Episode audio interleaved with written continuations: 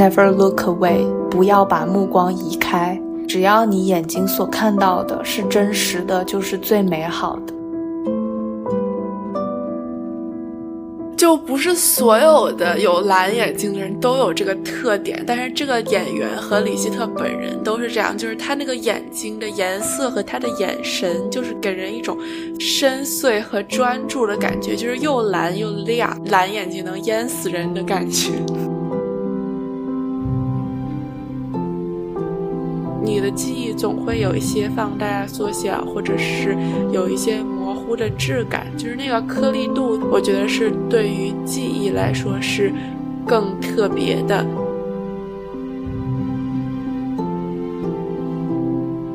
想象事物、观察事物，是我们之所以为人的原因。艺术是有意义的，并赋予这种意义以形大家好，欢迎收听 Bubble Wrap 泡泡纸，我是蓝，我是佳怡。我们是在伦敦和洛杉矶学习、生活、工作的艺术策展人，在这档节目中，我们分享艺术与生活中被泡泡纸保护的珍贵时刻，和带给我们捏爆泡泡纸一样感觉的解压瞬间。那我们又是两周没见，在这过去的两周里面呢，我在伦敦其实看了许多的展览。可能也因为是新年刚过，然后伦敦的人都从休假中回到了工作的状态，所以在一月份的嗯最后两周吧，就有许多的展览开幕，然后想在这里跟大家分享一下最近去看的几场展览。首先，我觉得 Tate Britain 的三个展览还是挺值得去的。就一个比较学术 heavy 的一个关于女性在英国的困境，到现在的这个女性主义的一些运动的展览，叫 Women in Revolt。然后里面的艺术家的作品，我其实有看到很多个，还蛮感动的。然后还有一个是 Chris O'Feely，他新给 Tate Britain 做了一个非常大的 commission 的作品，他是把整一个。我觉得层高可能大概有三层楼左右的楼梯间的墙上全部都画满了壁画。然后这件作品其实是为了纪念二零一七年当时在伦敦 Greenfield Tower 发生的一场非常大的火灾。然后那场火灾是历史上继二战最大的一个住宅区火灾，然后造成了七十二人死亡，其中包括十八名儿童。这个大楼呢，其实如果在伦敦生活的小伙伴可能会遇到过，就在白城附近。那个大楼现在上面有一个非常大的广告牌，是一个绿色的爱心。Crystal f i l l y 的壁画非常的震撼，然后呢，它的这个色彩就直接包裹住你的感觉，然后让你一下子就会进入到火灾的氛围里面。然后还有就是 Tate Britain 它的一个画廊空间叫 Art Now，是专门为支持新兴艺术家设计的。每过一段时间就会找一个 emerging artist，可能是刚毕业的学生做一个个展。然后这次展出的是 Zainab Sela 的一个个展，然后他的画风我特别喜欢，画的都是一一些日常记忆中的碎片，然后颜色是淡粉淡蓝的，很有梦幻的感觉。对。然后另外的话，我还去了 Mammos 画廊和 Sachi 叶子的开幕。其实伦敦的开幕 人真的超级多，一个大型的社交场所都不太能认真看画吧。确实，对。然后还去了 Camden Art Center 的那个 Bloomberg New Contemporaries，这个我觉得还蛮值得去看的，有很多新的刚毕业的艺术家，也有很多黄奕的艺术家可以去了解。然后我最激动的也是这一期播客的灵感来源，就是 David Zurner，嗯，在伦敦空间新开幕的 Gerhard Richter 的个展。然后我就一直很喜欢李希特这位德国艺术家，他现在是九十一岁高龄了，然后我也很震惊，他居然还在持续创作，因为这次展出的全部都是他最新近一两年创作的作品。然后也想以此次播客的契机呢，给大家介绍一下这位艺术家。那佳怡，你最近都在忙什么呢？嗯，在我们讲李希特之前，我简单的讲讲我最近看的展。一个是我之前在播客里应该也有提到，之前做。嗯，curatorial assistant 的一个展览上周四终于开幕了。哦，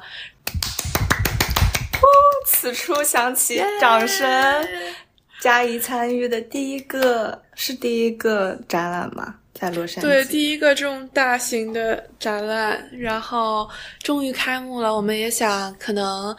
下期如果有机会的话，给大家讲一讲跟这个展览和这个展览相关的主题的一些故事。除此之外，最近看的展，其实洛杉矶这边的话还是画廊比较多一点。然后上个周末是去了 L A 这边有一个画廊叫 Stroll Garden，在不到好莱坞的那边，然后一个很小很小的空间，然后它是一个韩裔美国艺术家。他做的一些陶瓷艺术的展，然后它是跟性别认同、跟家庭关系、跟韩国人对于死亡的一些概念相关的展览。那个展览就是很美。还有一个展览是上个星期去了洛杉矶 MoCA 的一个展览，这个展览也很推荐。他是洛杉矶当地的一个艺术家，他是 El Salvador 那个国家移民后裔，一代移民吧，相当于他的父母移民到洛杉矶，然后他是在洛杉矶长大的。然后他的作品很多是和环境，然后这种移民生活，然后包括和他原本的那个 El Salvador。那个国家出产的橡胶相关的一些作品，它有一个作品很有意思，就是洛杉矶有很多那种路两边的树，然后它其实不是洛杉矶本地的品种，然后因为它是就是那种品种，可能跟洛杉矶的水土在最初做城市规划的时候，就洛洛杉矶的城市规划就是处处都是 bug，然后就是连路边种的树都 bug 很多，所以那么堵车是吗？对。就是洛杉矶真的不能出门。此处插一句，我那天去展览开幕是下课去的，然后下课冲回家换衣服化妆，然后去展览开幕式。然后本来我每次去那个美术馆开车大概十五到二十分钟就可以到，然后那天就是生生开了四十五分钟，然后我就在那一边就是在车上一边着急，就一边又又无计可施。然后，反正这个艺术家他其中一件作品就是他用橡胶去包裹了一个即将被砍掉的这种路边的这种大树，然后因为这个树的根其实就已经拱到那个马路的地基，然后把那个马路和人行道，就有的时候你会看到，我洛杉矶这边挺常见，就是它树会把人行道拱出那个包。所以它就是很不平嘛，就是很影响你走路的体验。所以政府其实就会砍掉一些类似的树。但是因为这个树是种在这个 El Salvador community 里面的，所以这个艺术家就想要去记录这棵树的存在。他就用这种他们当地著名的出产的橡胶去包裹了这棵树的外部。他把那个橡胶那一层再包裹了，让它让它凝固了之后，再把它撕下来，他就带下来了那个树最外面一层的树皮。比如说钉的小广告上的那种钉子，然后有的时候有那种，比如说有人把一个口香糖啊、垃圾啊粘在树上，然后他会把那个垃圾带下来，就是这些当地的。他周围环境的生活碎片的痕迹就被留在了他这个橡胶的作品上，然后他再去把这个橡胶钉在画布上，然后作为他的一件装置艺术去展出。这个展览确实我觉得是不错的，你要是下周来的话，你可以去看一下。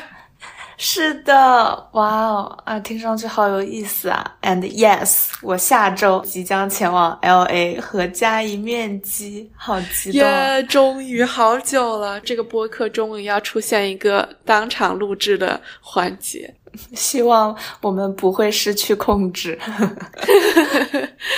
好，那我们接下来就给大家讲这个展览和这个艺术家的环节，因为这期。这个艺术家他确实有很多东西可以讲，所以可能我们两个都会讲的非常非常投入。是的，然后我还给佳怡也推荐了一部电影，它的中文名称叫做《无主之作》，然后它的英文名称叫做《Never Look Away》。我一开始了解这部电影的时候，是以为它是李希特的传记，但其实，嗯，虚构的部分还是挺多的。导演虽说这个电影的灵感来源都是李希特的早期的个人自传。但其实李希特本人呢，还是希望与这个电影没有什么关系。然后这部电影也非常的长，有三个小时。嗯，我觉得它是很值得去看的，就是不把它当做一个传记片，就是纯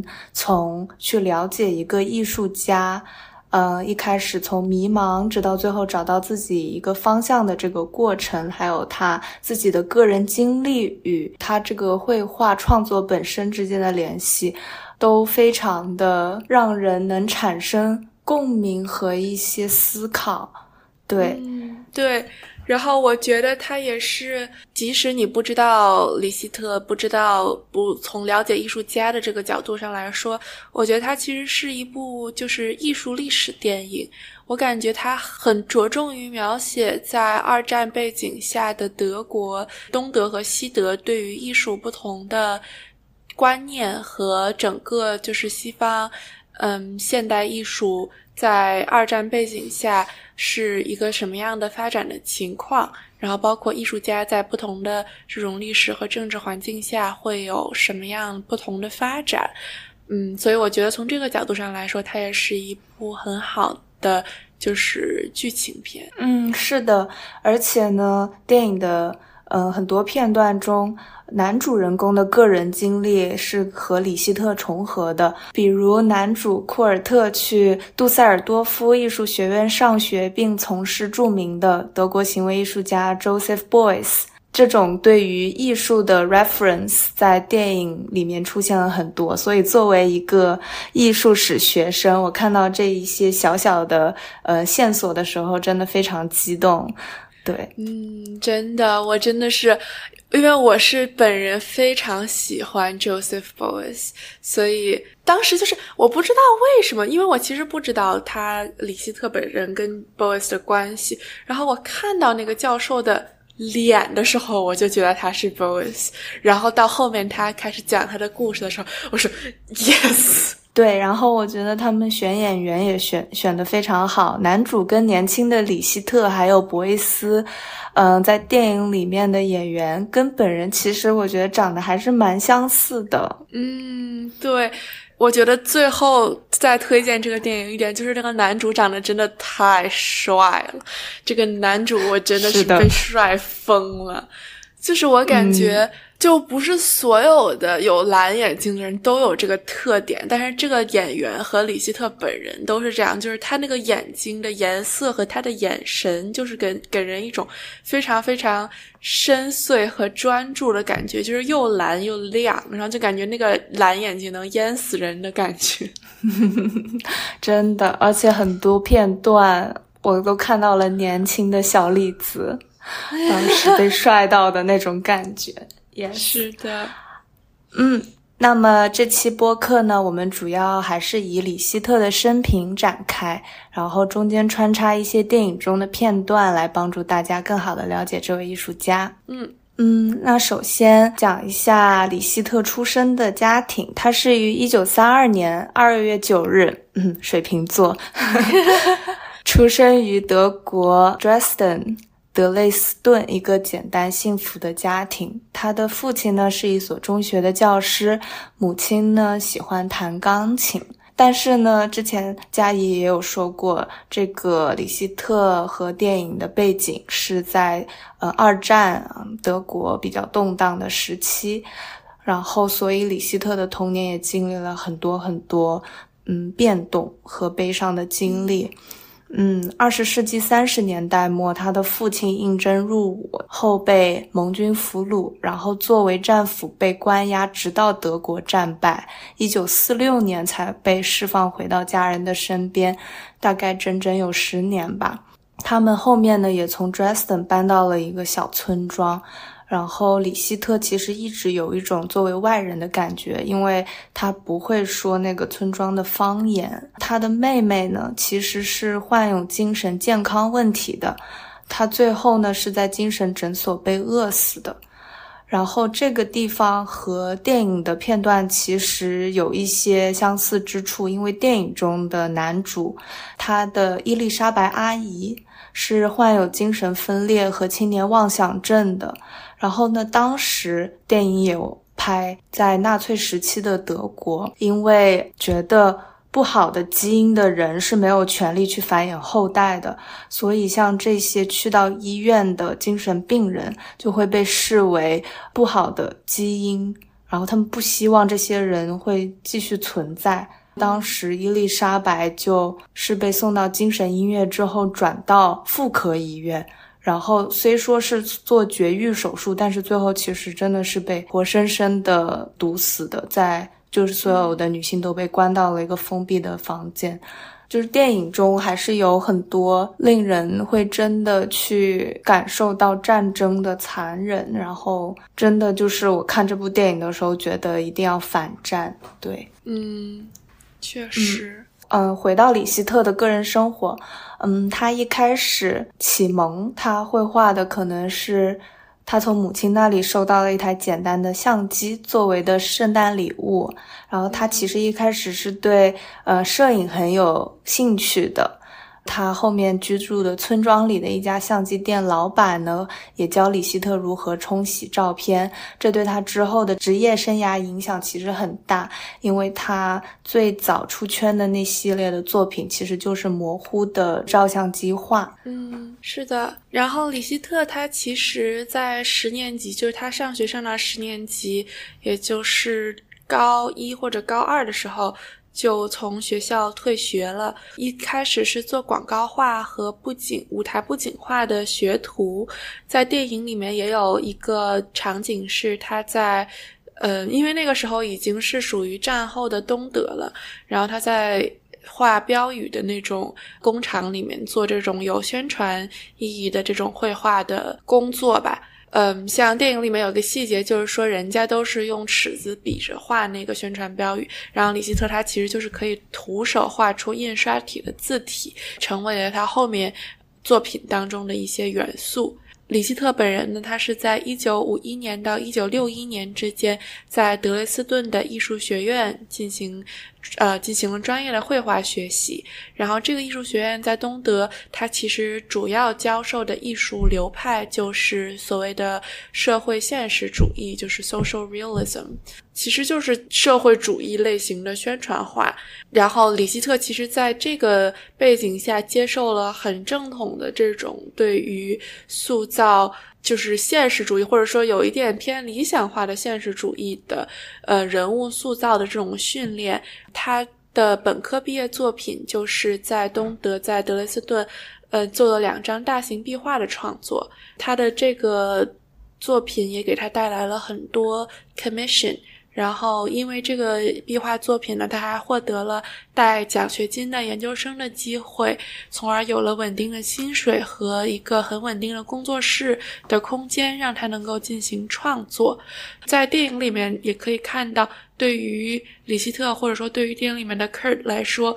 这个嗯创作的。空间从现实层面上，从钱和时间的角度上来说是存在的，但是从创作自由的角度上来说，其实是很有限的。因为社会现实主义的作品的 commission 很多都是有很强的限定性和宣传性的，所以给他带来的个人探索和实验的空间就很小。嗯，在电影里面，其实他就和他的妻子一起从东德逃到了西德。但是电影里面给人的感觉是，那是他就是第一次去到西德。但实际上，对于现实中的李希特来说，他在呃德累斯顿艺术学院的期间，他其实就有去几次到西德去嗯访问的机会。然后，包括他还参观了1955年第一届的卡塞尔文献展，在这个文献展上第一次接触到了 Jackson Pollock 的作品。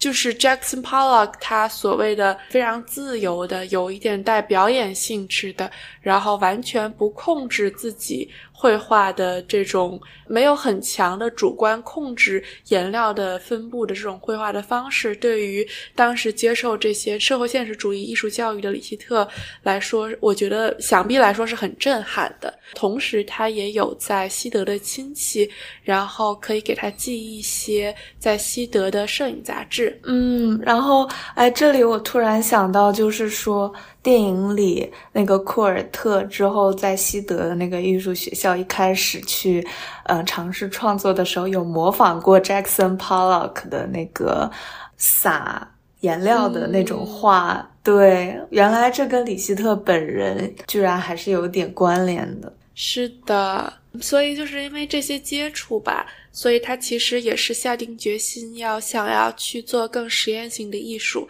所以他就从东德到了西德的杜塞尔多夫。在电影里面有一个细节，我觉得也是跟他现实当中是重合的，是因为他从东德到了西德之后，他在东德所创作这些带有宣传意味的作品，其实就因为他个人的所谓的叛变吧，就被蒙上了这种。不好的政治阴影，所以他在东德创作的所有壁画作品，在现实中也是被涂白了的。在电影里面也是很戏剧的场景，就是他的大型壁画，就嗯，在他出走之后。就被刷回了白色，然后他在东德的艺术教授就在角落里看着他们刷里希特壁画，然后发出一声叹息。那个教授其实也好可爱。然后另外一个细节就是，我记得他们在刚入学的时候，那个教授就提醒所有的人说，因为他们是做就是社会现实主义的艺术嘛，所以那个教授就说，现在所谓的西方现代艺术。大家都强调的是 me me me，就是说是都是关于我我本人我怎么想我是谁我是什么样的艺术。但是我们在德累斯顿艺术学院要学的绘画作品是要有社会性、有历史性、有这些意义和价值的艺术。但是后面和他的这个对比很强烈的，就是他到了杜塞尔多夫之后，其实整个杜塞尔多夫艺术学院的氛围是非常强调每个人要找到。自己个人风格和你最核心的驱使你进行艺术创作的那个力量，这种教育方式吧。嗯，是的，我还记得电影里面一直重复的德语 ish ish ish。对，就是自我，自我，自我。之前李希特在嗯德累斯顿的时候，教授就是说一定不要有自我。然后后面在杜塞尔多夫的时候，然后这个呃意识、意识、意识又被重新来作为一个对艺术家来说是最重要的东西，所以是有一个这样子的嗯对比在的。对，然后回到李希特本人的。履历的话，他一九六一年到一九六四年就是在杜塞尔多夫学院时期，在 Joseph Beuys 被任命为教授的时期学习。嗯，然后当时呢，学校也是嗯激浪派运动的中心。然后呢，在这个学院时期的这几年呢，李希特本人是说：“我尝试了我能尝试的一切。”就可以想象这个学校当时有多么的自由。嗯，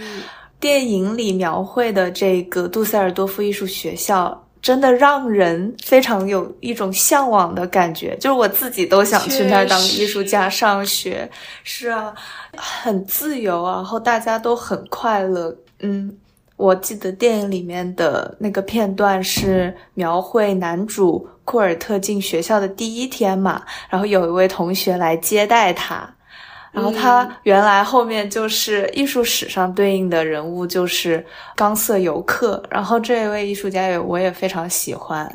嗯，他后面在电影里面也是库尔特的呃邻居，就是他的他们的画室是相邻的，然后你就能看到他每天就在敲钉子，每天都在敲钉子。这也就是冈瑟游客这位艺术家的呃作品的特点。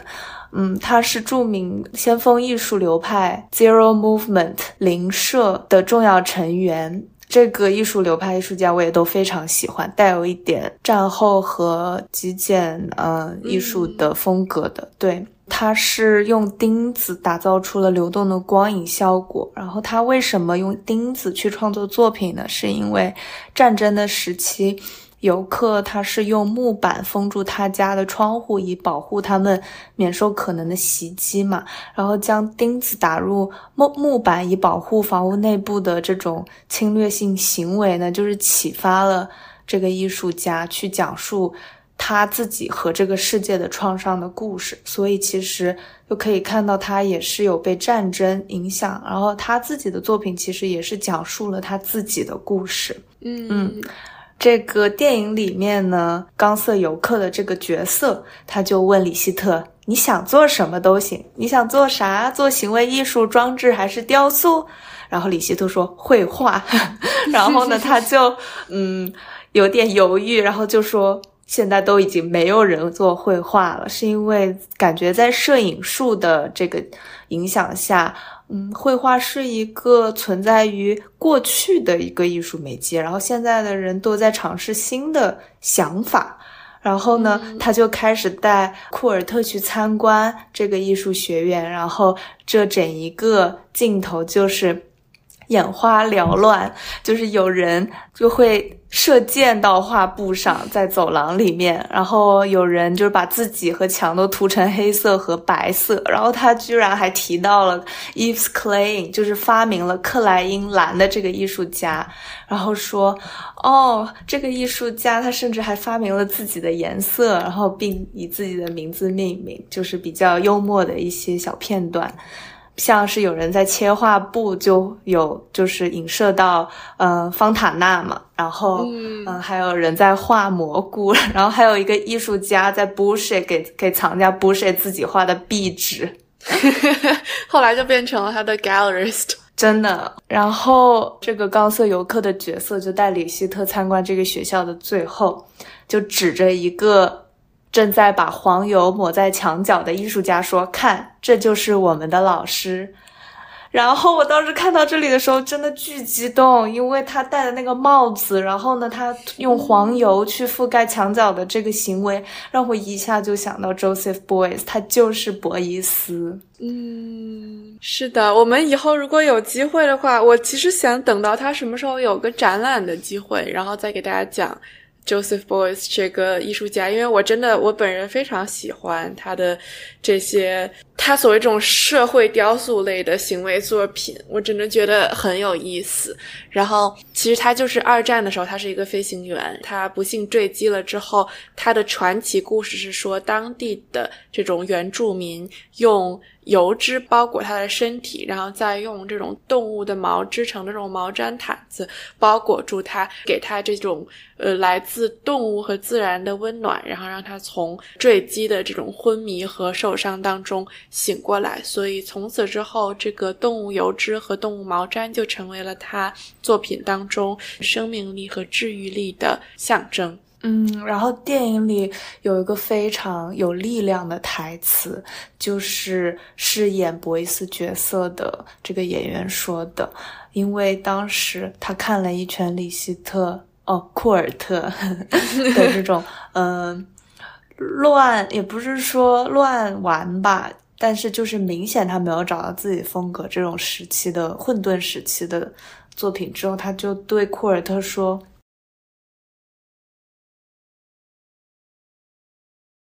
如果我问自己，我究竟知道什么？我究竟能感受到什么？我唯一能判定的真实的，就是抹在我身上的油脂、油脂和毛毡毯子里的故事。嗯，他就问库尔特：“那你是谁呢？”对，然后说完之后，他就摘下他的帽子，给库尔特行了一个鞠躬礼。然后你就能看到他其实整个头顶的皮肤。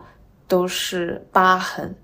就是当时他在战争中受到的创伤。然后我觉得他这个片段特别有力量的，就在于他就让我感知到了艺术家那种去深挖自己的经历，然后找到自我，最后在艺术形的形式呈现出来的这种伟大。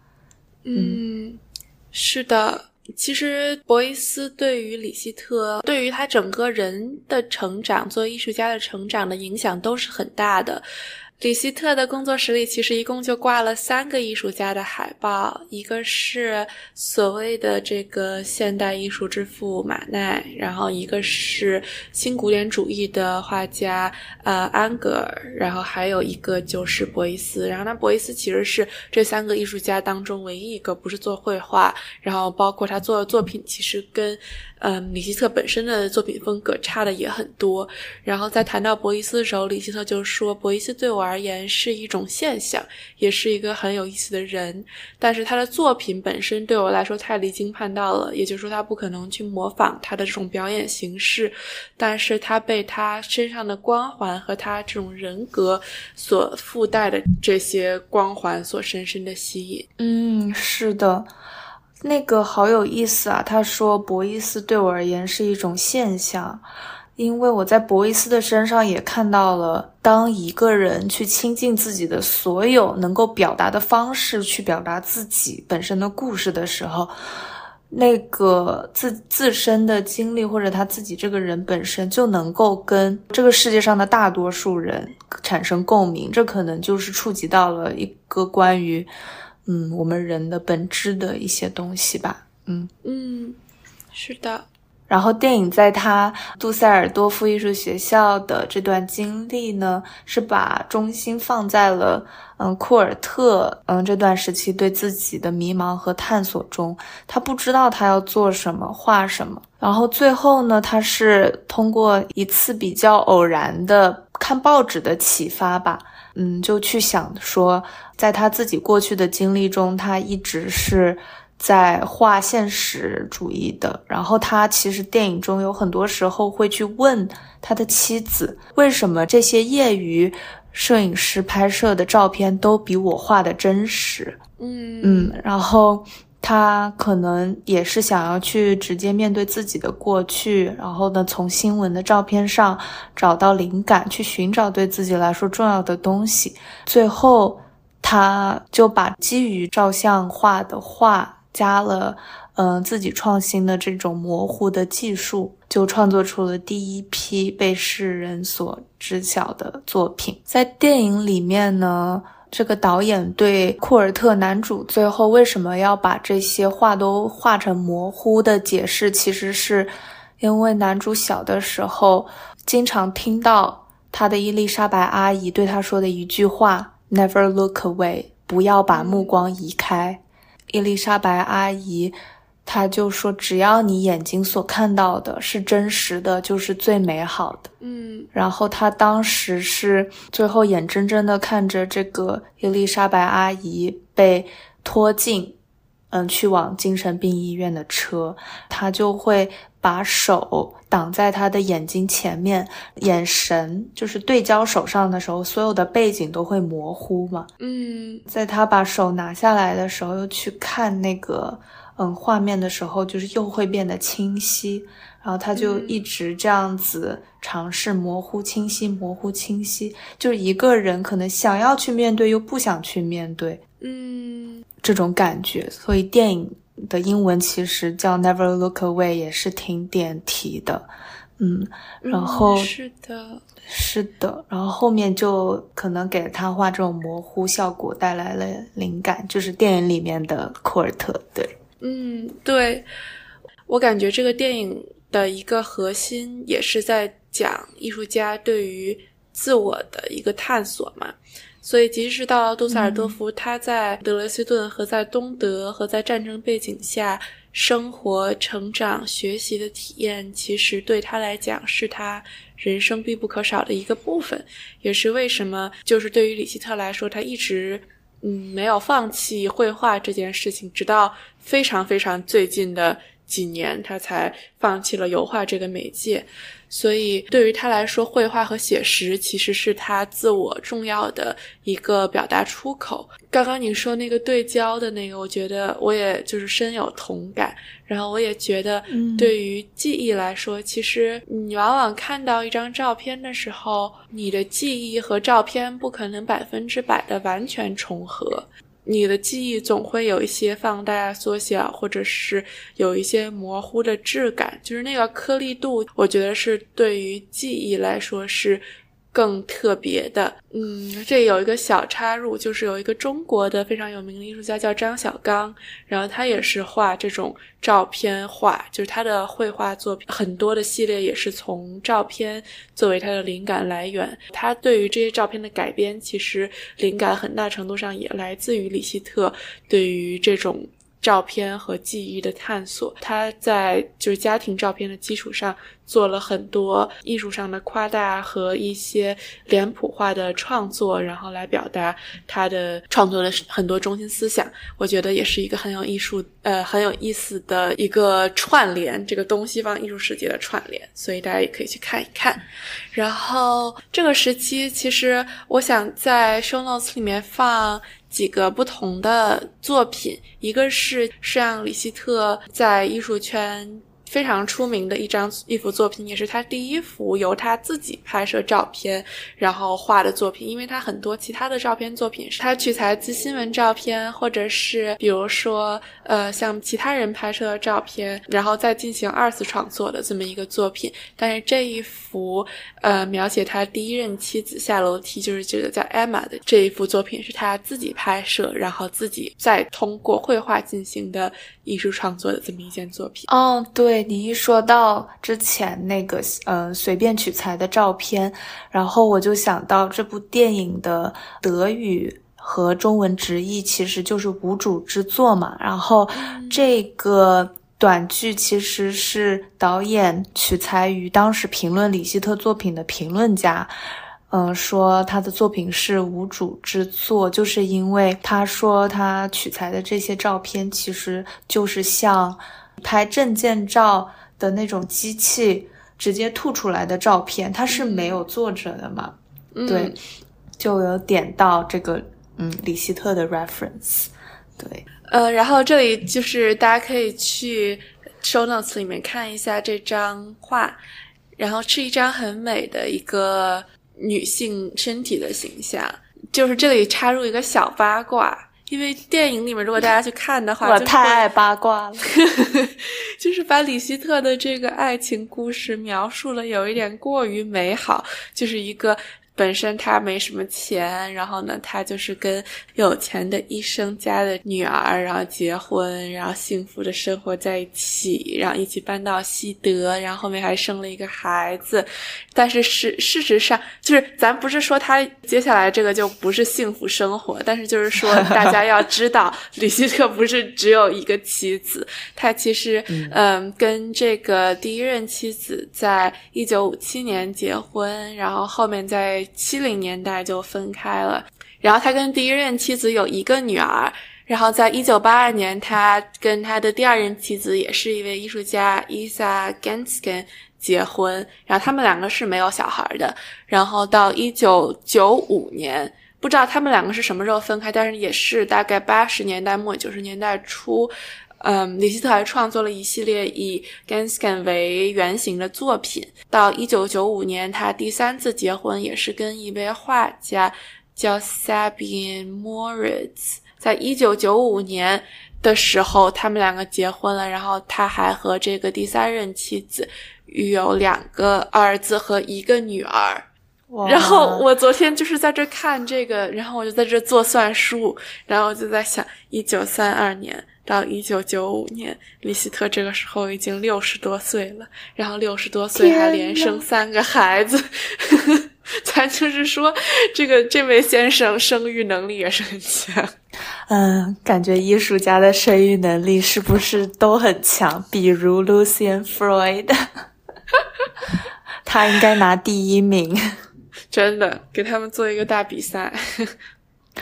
哎，不过我还真不知道他的第二任妻子居然是伊萨甘斯肯因为我第一次了解到这位艺术家是在纽约的 MoMA 的花园里面嘛，有他做的那个巨型的玫瑰雕塑。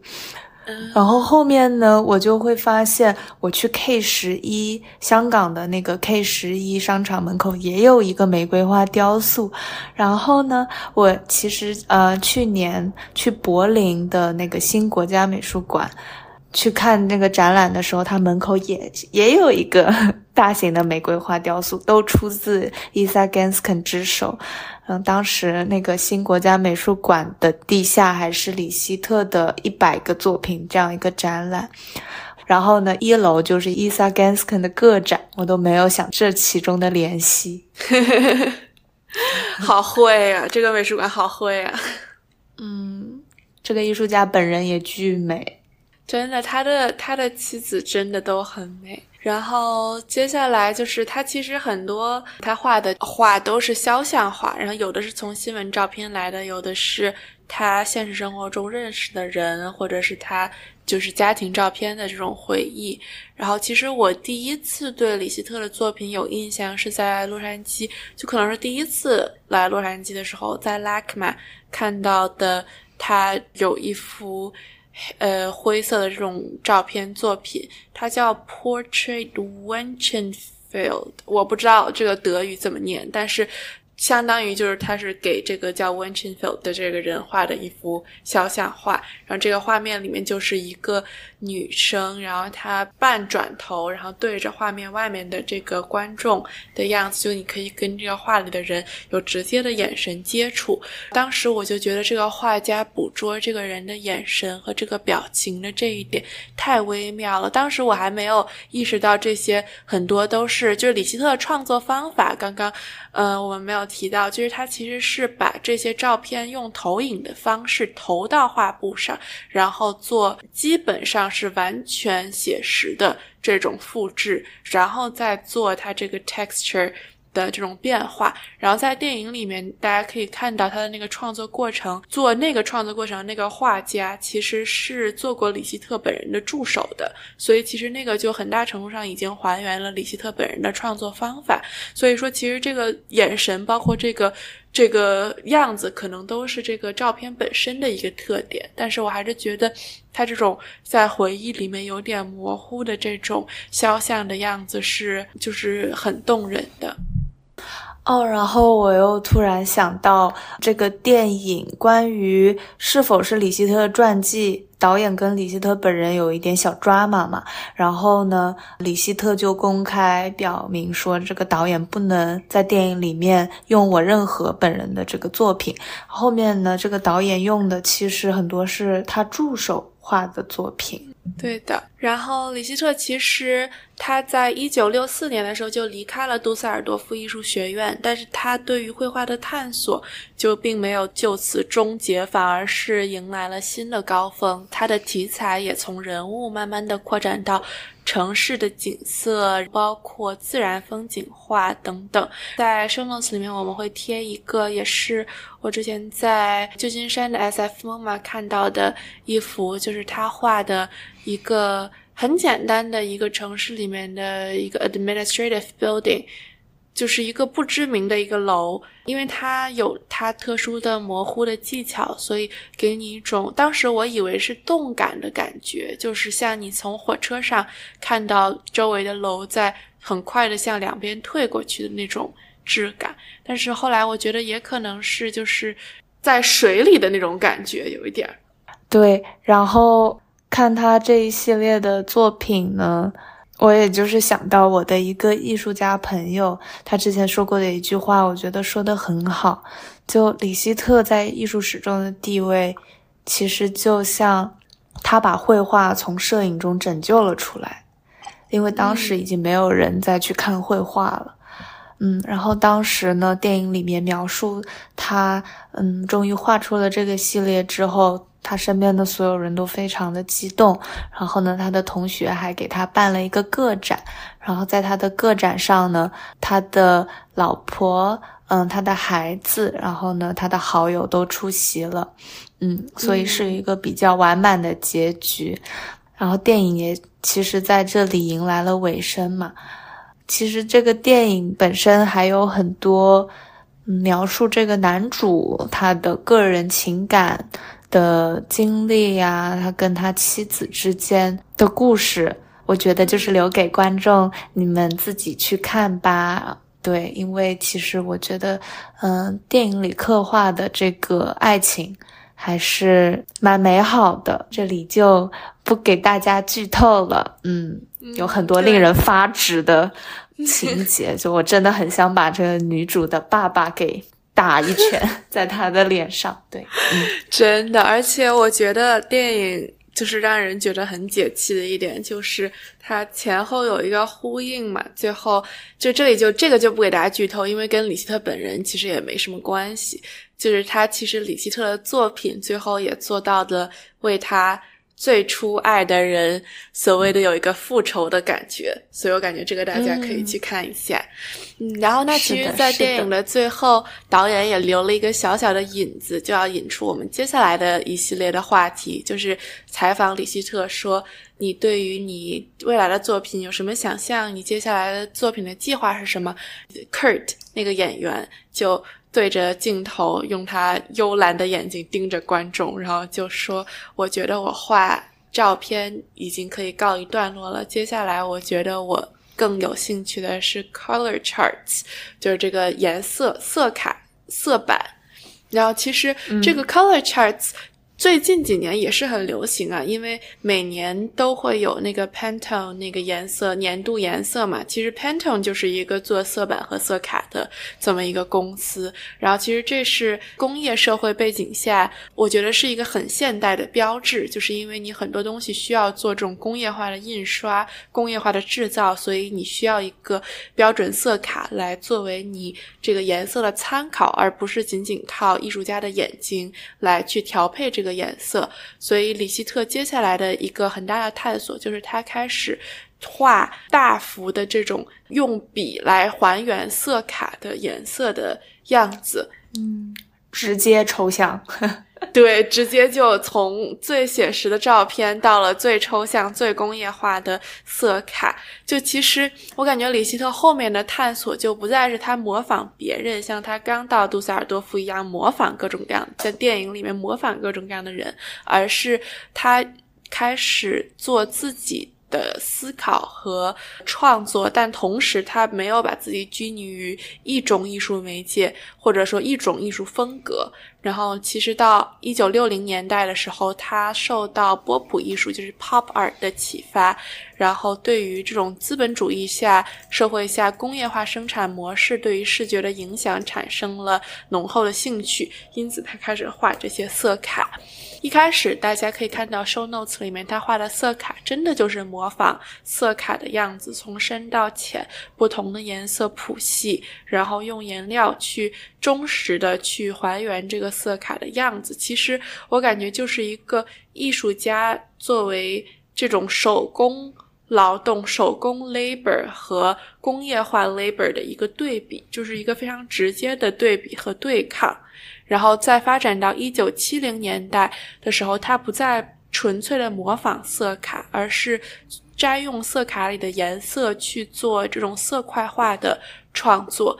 就是他开始，比如说他想这个这个画画，假设说九九八是一个方格，然后他会随机选择颜色去平涂每一个方格，让这个。随机选择的颜色去直接影响最后画面的效果，而在颜色的选择上不去进行艺术家的加工。然后李希特觉得这种行为其实是在这种非常严格的制度，不管是社会制度，他把它作为一种社会制度的隐喻吧，就是社会制度也好，然后这种工业化生产的流程也好，去给它做一个随机性的这么一个小小的介入。就是他的这个行为挑战了这个所谓的这个严格的框架，然后让这个行为变得有趣也有意义起来。但是其实这个阶段并没有持续多久，就是李希特画的这个色块画，他只是在六十年代和七十年代进行过短暂的探索，他再进行色块画的创作就已经要到了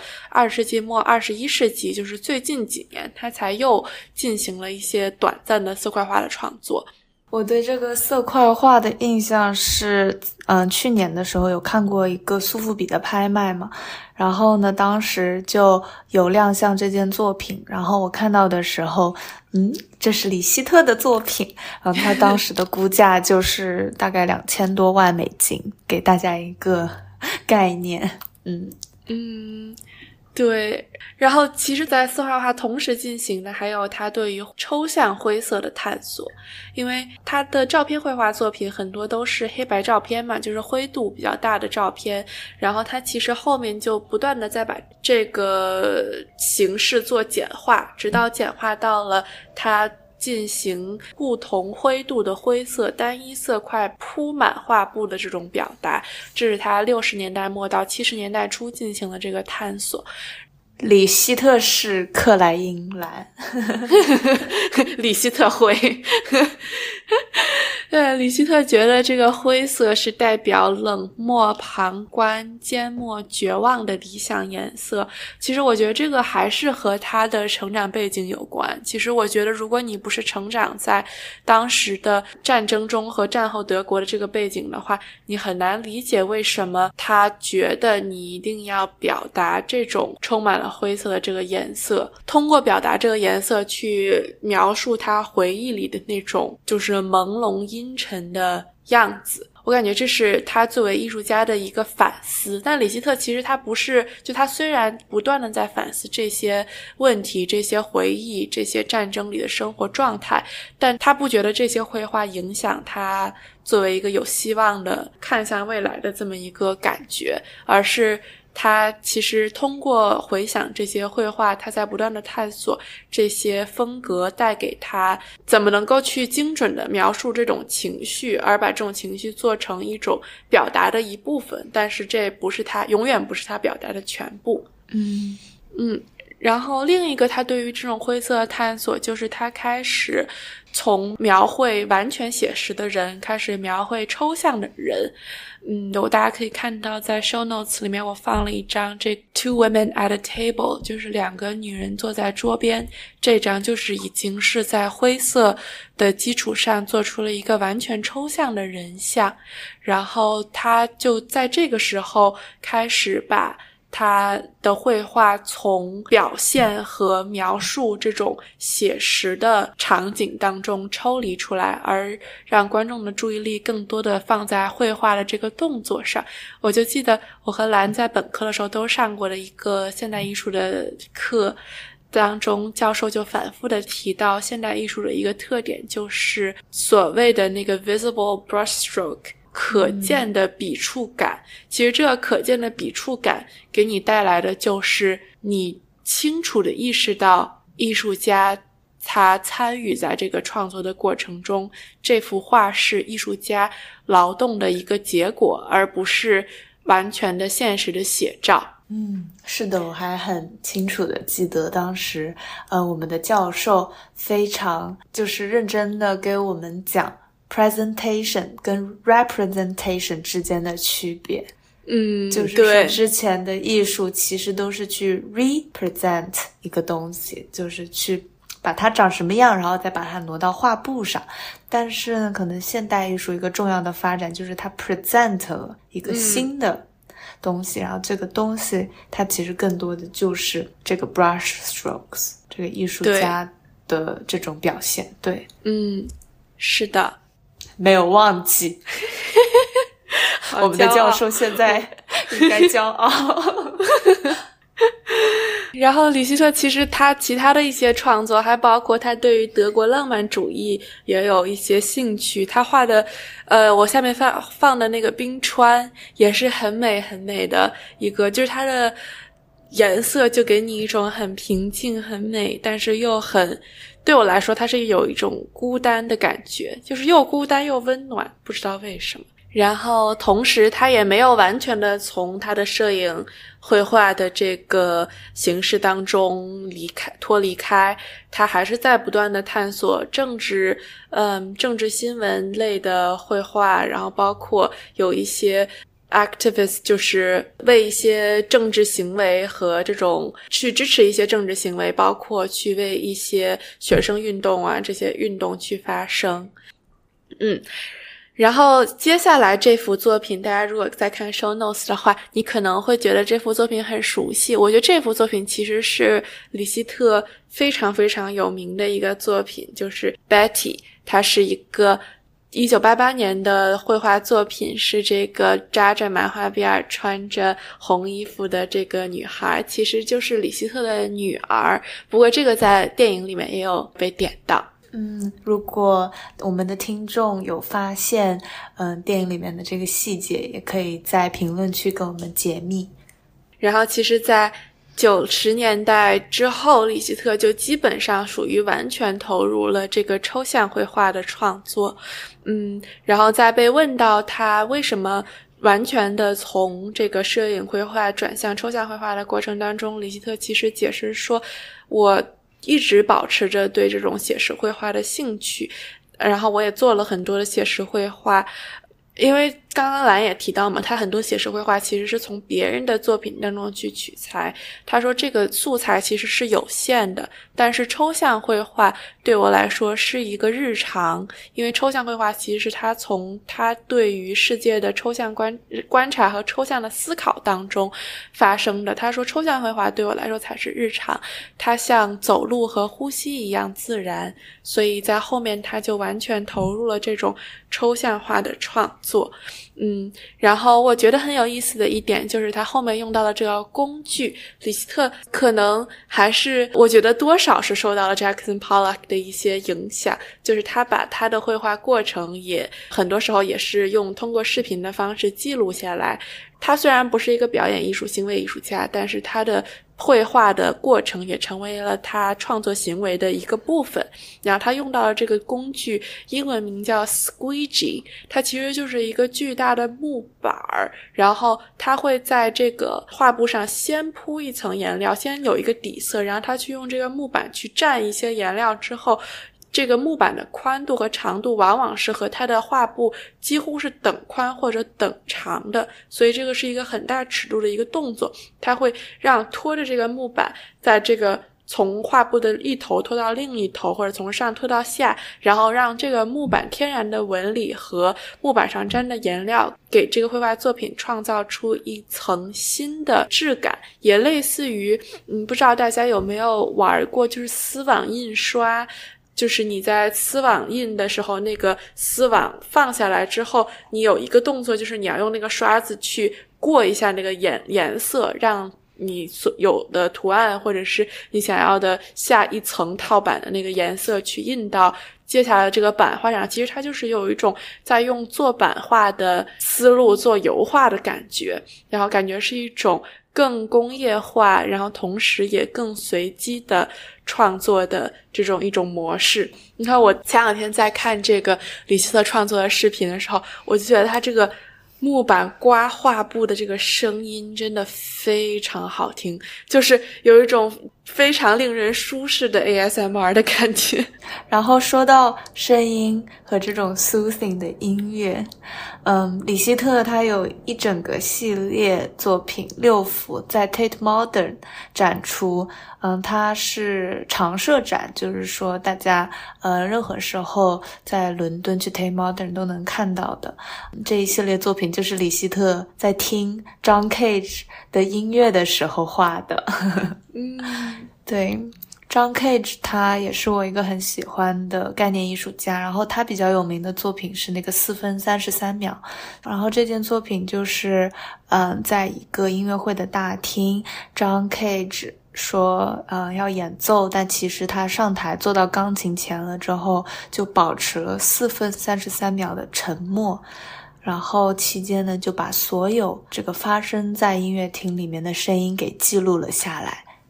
啊，然后对他本人也做很多实验性的这个声音的作品，比如说他会把一个三脚架钢琴的上面的盖子打开，然后呢，在连接琴键的弦上面。摆放各种各样不同的物品，像是石头啊，然后呃硬币啊，一些你能想象到的、想象不到的都放在上面，然后去弹奏这架钢琴发出来的声音。然后李希特呢，就是说他当时画这六幅作品的时候都在听 John Cage，对，但其实这个作品的表现出来的这个形式跟他的音乐是没有直接联系的啦。嗯，但是这应该是对一种自我的。表达和对一种绘画状态下的这种视觉呈现的，呃，这样的画，嗯，然后 Tate Modern 现在还在展出一个到今年四月二十八日的展览，Capturing the Moment，里面也有几幅李希特的照相画的作品。然后其中我就一见到了我的手机屏保，两个蜡烛，对，然后这幅画一直是我的手机屏保。如果大家在伦敦的话，也去可以看一下这个现实展览。嗯，对，大家一定要去看。我感觉欧洲这种展览的机会还是蛮多的。感觉今天铺垫前面铺垫了很多，因为感觉这都是非常必要的铺垫。因为这次其实兰在刚开始提到的去 David Zerner 的这个展览，展的是李希特最近最近的作品。如果你作为一个之前不了解李希特的人来说，你可能走进去，你甚至不会把他和那个画照相画的人、那个画家联系起来。所以，希望这期节目给大家做一些铺垫。那么，下面我们就来讲回 David Zerner 的这个展览吧。嗯，是的，嗯，这一次的个展真的就是非常之抽象加概念，在他的这个九十岁之际。的这种对于艺术持续保持的热情跟创造力的一个回顾，然后我是真的觉得，嗯，九十岁的时候还在去研究当下的艺术形式也好，平时日常自己呃的表达也好，都是非常值得敬佩的。嗯，我真的很难想象，就是说一个。九十岁的老人每天都还在持续不停的创作，光这一点就能感受到他画中的生命力。光这一点，我就会觉得很感动。嗯嗯，真的。然后他这一次也展出了很多黑色墨水的作品，然后是他从二零二二年开始的一系列的实验，他就会在黑色墨水里面添加溶剂，然后呢，小心的移动纸张，呈现出一些嗯他满意的这种形状吧。然后还有一系列的作品是，他就会把颜料涂在玻璃上，然后将另外一块玻璃压在颜料上，然后再将其抬起，就会印出一些不一样的图案。我感觉我小的时候好像玩过。对，感觉我也想说，感觉小的时候会观察到这种颜色的这种分布和晕染的感觉。嗯，然后还有一个一件作品，是一开始如果你不了解它的制作过程的话，可能会有点看不懂的，就是很大幅的那种，全部都是横线。就是五彩缤纷、各种颜色横线的一个大面积的作品，然后这个作品的图片我也会放到 show notes 里面。嗯，然后这件作品它的制作过程真的非常有意思，他是先拍了一张他自己的抽象绘画的作品，然后不断的去将照片进行数字处理，将图像就是以镜像的方式嘛，去不断不断的复制。直到这个原画的纹理的表面都变成了平平面线，然后每条线呢，它代表的是原画照片的零点零八毫米的切片，所以说就很难想象它到到底复制了多少次才能呈现出这种效果。嗯，然后呢，这整一个作品，这个那么多的平面线构成的。这个画的这个视觉冲击力是非常强的，就是你能感受到数字化时代的当下的这种现状，然后还有时间的流逝、空间的扭曲。嗯，我觉得这个作品去了解它的创作过程之后再看，真的是非常有意思。嗯，然后又想象一个老头，他到现在还在努力的研究 这种 digital media，真的非常敬佩。对。我感觉有的时候我都感觉我搞不懂，但是就是 他们就能明白。嗯，是的，嗯，然后其实，嗯，在画廊里面有一面墙，上面就有一整面大镜子，然后观众呢，可能一开始就会在想，嗯，李希特就放了一面镜子，就是作品吗？然后其实我第一次看到李希特的这个镜子的作品的时候，我就会想到一九六五年，嗯，英国的这个艺术语言运动艺术家 Michael Baldwin 做的 Mirror Piece，然后他当时应该是第一个就放了一个镜子在画廊里的艺术家。嗯，当时，呃，对英国的观念艺术的发展起到了非常大的影响嘛。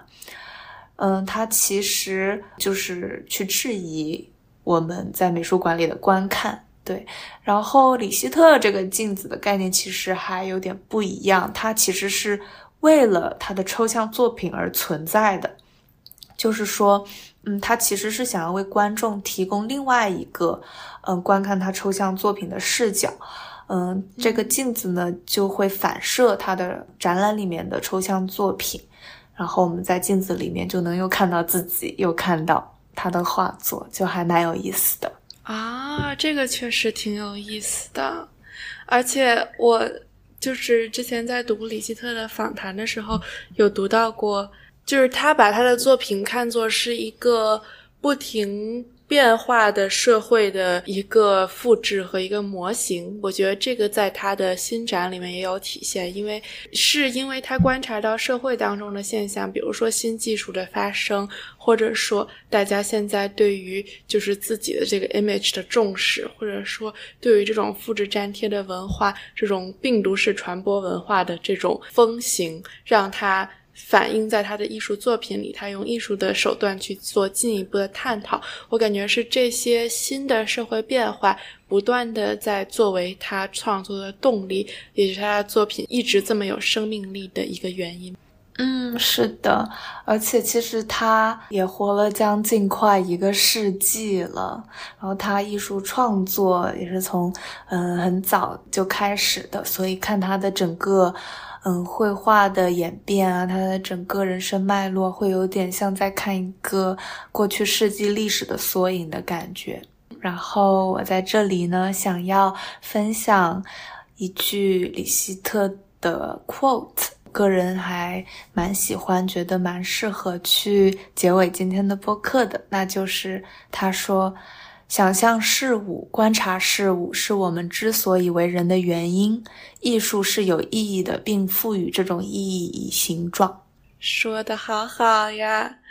嗯。然后今天的 Bubble Wrap 就到这里啦。然后在我们结束之前呢，我们如果你一一路听到了这里的话，那么接下来我们就有一个小小的。惊喜要给大家，因为我们知道很多朋友可能是在上期播客或者上上期播客之后新关注我们的朋友，然后，嗯，为了感谢大家对我们的关注，然后正好也快要过年了，再加上也是情人节即将到来，感觉大家都会有一些嗯不同的安排，包括最近可能在国内的朋友也会有一些小小的假期，所以我们想赞助。祝大家一两张展览票，嗯，然后因为我们首先我和兰不在一个地方，然后可能我们的观我们的听众呢，之前我们看到后台的数据也分布在世界不同的地方，包括也不大确定大家对什么样的展览比较感兴趣，所以我们就想，